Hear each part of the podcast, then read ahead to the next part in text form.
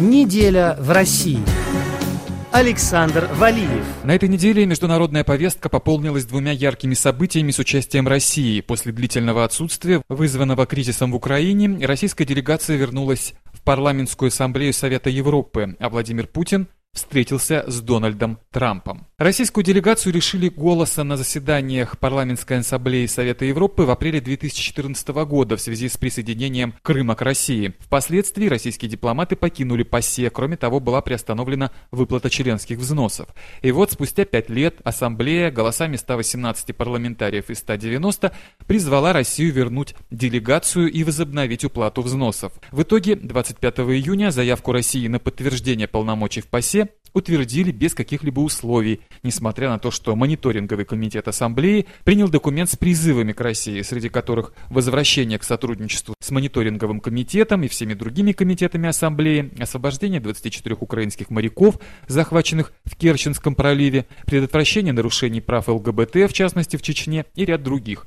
Однако эти призывы не носят характер условий, обязательных к выполнению – Делегации Украины, стран Прибалтики, Грузии и Словакии покинули заседание в знак протеста против возвращения России. Возобновление работы российской делегации в ПАСЕ, а также встречу Дональда Трампа и Владимира Путина в эфире РФИ комментируют эксперты. По мнению научного руководителя Центра исследований модернизации Европейского университета в Санкт-Петербурге Дмитрия Травина, возобновление полномочий России в ПАСЕ – небольшое достижение Кремля. Я думаю, что возвращение России в ПАСЕ не является каким-то важным событием. В принципе, понятно, что различного рода санкции против России, которые начали принимать еще в 2014 году, не являются эффективными с точки зрения достижения конкретных краткосрочных результатов. Путин собирается править Россией еще долго, Поэтому те, кто накладывают санкции, должны исходить из того, что они просто разрывают отношения с Россией на э, долгие годы, на 10, 15, 20 лет. Трудно сказать, сколько еще Путин будет возглавлять Россию. Поэтому неудивительно, что на Западе появляются разные мнения. Кто-то считает, что э, можно вообще не иметь отношений с Россией, кто-то считает, что если мы приняли неэффективные санкции, то давайте ситуацию менять. Ну вот мы видим, что в отношении пребывания России в ПАСЕ ситуация изменилась, хотя в отношении основных санкций, наложенных на Россию за Крым и Донбасс, ситуация остается той же. Можно ли считать кризисом Ассамблеи тот факт, что делегации нескольких стран покинули сессию ПАСЕ в знак протеста? Трудно говорить о каком-то кризисе для организации, которая не имеет большого значения. Они могут восстанавливать отношения с Россией, могут разрывать. Это практически никак не сказывается на по-настоящему серьезных процессах внешней политики. Для России это тоже небольшое достижение. Ну, хорошо, наши парламентарии будут снова ездить и участвовать в работе ассамблеи. Им это приятно, они поживут в Европе какое-то время, в хороших гостиницах, будут э, иметь приятный образ жизни. Но это же никак не скажется на по-настоящему острых проблемах России, которые возникли из-за нашей самоизоляции. Не скажется на экономической стагнации, это не скажется на отсутствии инвестиций все остается как было, к сожалению, в этих вопросах. И тем не менее это выглядит так, что Россия дожала Европу, вернулась в ПАСЕ на своих условиях. Разве это не важно? Ну, для российского телезрителя это, конечно, важно. Это поможет э, укрепить путинский режим. Но в плане развития отношений это ничего качественно не изменит. Ну, а путинский режим, он, в общем, и так достаточно крепкий. Конечно, ему совсем не помешает поддержка со стороны ПАСЕ, фактически образовавшаяся вот в результате этих событий. Но он и без этого, в общем-то, держался достаточно прочно. Тот факт, что мы сняли свои угрозы о выходе из Совета Европы, и наши граждане смогут защищать свои права в ЕСПЧ, важен для россиян, как вы думаете? Если мы говорим о российских гражданах, то я думаю, что их меньше всего волнуют э, какие-то иски подобного рода. Это касается ну, буквально считанных единиц граждан. Для тех граждан, которые активны в политике, пытаются отстаивать э, свои права, такого рода события важно. Но это ничтожно малая величина по отношению к э, России в целом. Встреча Трампа и Путина – это, на ваш взгляд, важное событие? Отношения президентов, конечно, это реальная политика. Вот именно в отношениях президентов э, намечаются какие-то позитивные изменения, либо наоборот негативные. Если мы посмотрим на отношения Советского Союза, а потом России с Соединенными Штатами, ну, где-нибудь начиная с 70-х годов, то мы увидим, что изменения в отношениях лидеров государств осуществляли действительно очень серьезные повороты. Так что, если Путин и Трамп вдруг найдут общий язык, ситуация может сильно измениться. Но я не думаю, что они найдут общий язык сейчас. Пока для этого оснований нету. А, внешняя политика – это торг. Отношения обычно улучшаются, когда обе стороны чего-то выигрывают. Россия должна что-то продать, в кавычках, Америке, для того, чтобы от нее что-то получить. Россия бы хотела получить от Америки снятие санкций. Но вот что Россия может американцам продать в переносном смысле за это, я пока не понимаю. В общем-то, Трампу от России почти ничего не нужно. Поэтому маловероятно, что он э, пойдет на какое-то качественное изменение отношений с Путиным. А зачем тогда эта встреча? Нормальной ситуацией в международных отношениях является, когда лидеры все время друг с другом встречаются. Если они перестали встречаться, то это ненормально. Так что если они сейчас встречаются, это просто возвращение к относительно нормальным отношениям встретятся, поговорят, уточнят какие-то позиции, но без серьезных прорывов. То, как Россия вернулась в ПАСЕ, не способствует укреплению мира на планете, считает доцент кафедры международных отношений Санкт-Петербургского государственного университета политолог Игорь Грецкий. Многие СМИ называют э, то, что произошло в э, ПАСЕ и возвращение российской делегации, как некий компромисс, э, но по большому счету это выглядит как игра в одни ворота. Это беспрецедентное решение, такого никогда не было в истории старейшей парламентской организации. То, что произошло в ПАСЕ, оно отчасти коренится в самой природе Совета Европы. Потому что в сравнении с э, НАТО и Европейским Союзом Совет Европы э, менее пристально и менее требовательно относится к э, своим потенциальным членам. И численность организации довольно быстро росла, но вместе с новыми участниками инкорпорировались и проблемы. То есть понятно, что это были очень разные страны с э, отличным отношением к ценностям и э, тем идеалам, которые были зафиксированы в уставе Совета Европы. Там есть такие страны, как Турция, как Азербайджан и, в общем-то, как Россия. И малейшее поползновение в сторону авторитаризма, оно, конечно, создавало всегда напряжение в э, организации. Вот сейчас это как раз-таки такой вот случай. Поэтому организации, в принципе, сейчас нужно принять решение, в общем-то, что делать с э, такими вот странами и принять новый механизм Э, реагирования на нарушение своего устава. Но разве не было бы разумнее сначала создать такой механизм, а уже потом призывать Россию вернуться? Возвращение России в ПАСЕ принималась огромной спешкой и с колоссальным э, числом нарушений регламента. Председатель э, ПАСЕ, госпожа Лилиан Мари Паске, она даже, в общем-то, э, своим собственным решением, вопреки регламенту, перенесла на осень пункт, который уже был проголосован в повестке дня. Это празднование 70-летия основания Совета Европы. Мне кажется, это очень символично, что старейшая парламентская организация пожертвовала своим собственным юбилеем ради возвращения делегации страны, действия которой на международной арене в резолюциях самой же ПАСЕ сопровождаются такими эпитетами, как э, агрессия, как оккупация, как явное нарушение устава и как очевидное нарушение э, международного права. За всю историю Совета Европы не была исключена ни одна страна, ни за какие нарушения. И, в общем-то, я думаю, что, в принципе, в Кремле об этом знали, и э, это увеличивает шансы на успех любой другой страны, которая прибегнет к такой тактике. Хуже всего то, на мой взгляд, что возвращение России в ПАСЕ, безусловно, без всякого встречного движения с ее стороны, сейчас увеличивает спрос на ультимативную политику. Я убежден, что это не делает наш мир безопаснее. Как вы оцениваете результаты встречи Трампа с Путиным на саммите Большой Двадцатки? Только наши СМИ ждали э, каких-то прорывных шагов, ожидали какой-то большой сделки.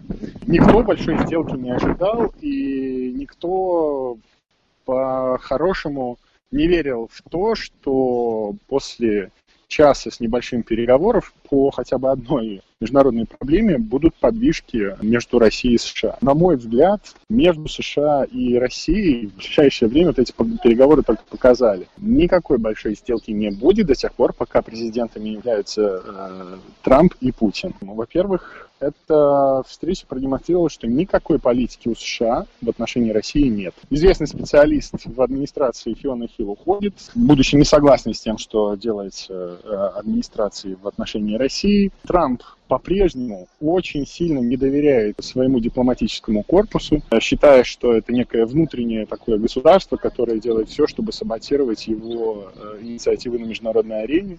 Поэтому должности послов, представительные должности в э, дипломатическом корпусе э, в основном замещаются людьми без опыта и без должной квалификации. То, что Трамп вообще на этом э, саммите Большой Двадцатки во время встреч не только с Путиным, но и с другими лидерами, с Синзабой Меркель, очень сильно отвлекался на вопросы внутренней политики, говорит о том, что, как мне кажется, особая администрация э, президента к этой встрече не готовилась. Ну, если он в последний момент у Болтона уточнял повестку. Абсолютно верно, даже четкой повестки не было. Для э, Трампа эта встреча с э, Путиным особых очков не э, принесла эта встреча была скорее нужна все-таки нашему президенту, эта встреча нужна была Кремлю для того, чтобы по большому счету показать, что Россия в игре, в большой игре, и по-прежнему,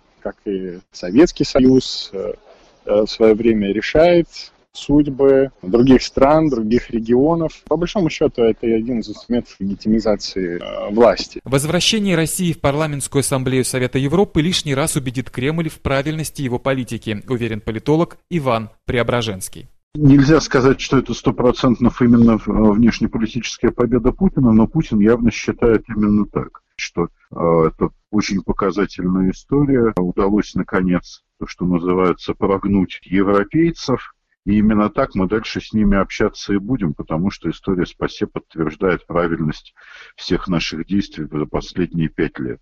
Нечего с ними считаться, все равно они согласятся со временем со всем, на, на чем настаивает Россия. Как вся эта история отразится на работе Совета Европы? Что касается будущего ПАСЕ, я не думаю, что это серьезно на нем, честно говоря, отразится. Это не та организация, которая предназначена, скажем так, для введения санкций. Когда Турция оккупировала Северный Кипр, никто вообще никаких санкций со стороны Совета Европы против Турции не вводил.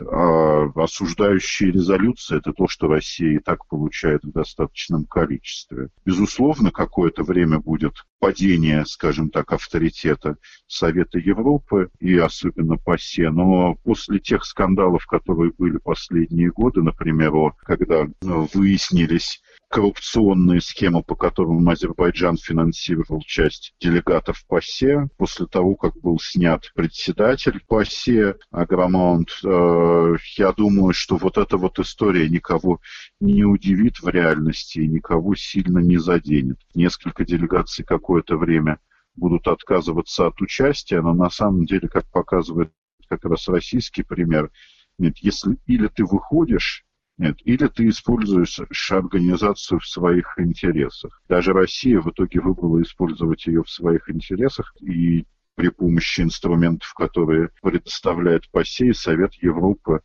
пытаться влиять на европейцев. Я думаю, в итоге к тому же самому придет и Украина, и те страны, которые поддержали ее и вышли, из чьи делегации покинули зал заседания. Как вы думаете, если бы европейцы не позвали российскую делегацию обратно, Россия бы выполнила свои угрозы и вышла бы из состава Совета Европы?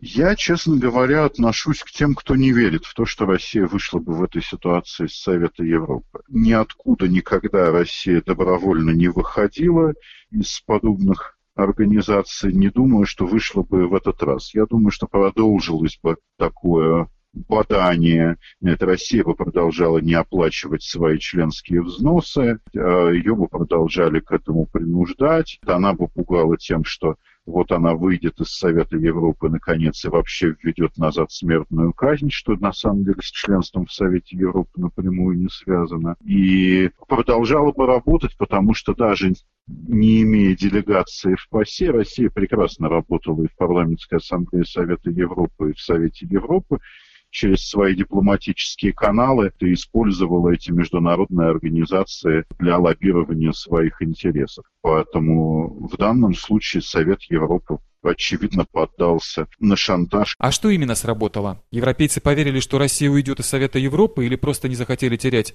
ее членские взносы? Членские взносы, в принципе, это существенные вещи, но их можно было бы как-то компенсировать. Угроза выхода гораздо важнее, потому что сама по себе, как организация Совет Европы, без России теряет значительную часть своего авторитета и значительную часть вообще смысла для своего существования. И Россия является таким гигантским, особенно в последние годы, полем, скажем так, для деятельности Совета Европы, и так много сводится к России, что исключение России из Совета Европы больше ударяет по Совету Европы, э, Европы чем по России в данном случае. Евробюрократы Совета Европы это отлично понимали. Иван Преображенский считает, что предыдущая встреча Дональда Трампа и Владимира Путина состоялась на прошлом саммите двадцатки в Аргентине, несмотря на то, что официально она была отменена. Официальная их встреча в Аргентине на саммите двадцатки полгода назад перед Новым годом была отменена, но в итоге как утверждается, они там все-таки переговорили. Просто это не, был, не было официальной встречи. Формально Трамп отказал Путину